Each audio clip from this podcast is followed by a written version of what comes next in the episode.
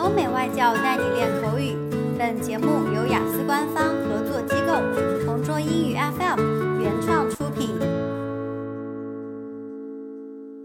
Describe an intelligent person you know. You should say who this person is, how you know this person, what this person does, and explain why you think this person is intelligent.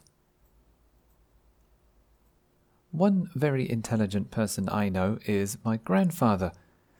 My grandfather lived a long and very interesting life. He had a lot of jobs which needed a lot of intelligence. He was a navigator in the Air Force. A navigator has to follow maps and do lots of maths very quickly and tell the pilot. When he stopped that job, he became a maths professor at a university. He was naturally very good at maths. Even when he was very old, he could solve math problems very quickly. I think he was very clever because he liked reading.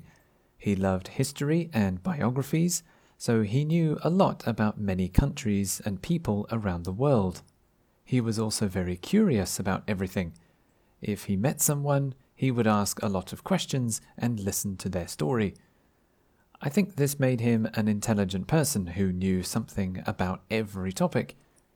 He also wrote a diary sometimes, and because he read a lot of books, he had an excellent vocabulary, so he could describe his thoughts and feelings very well.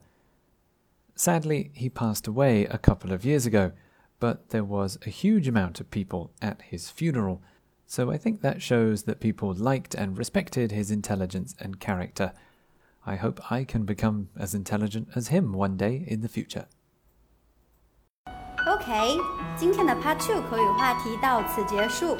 想要获取每个季度最新完整口语话题，关注公众号“同桌雅思英语”，回复关键字“口语题库”就可以啦。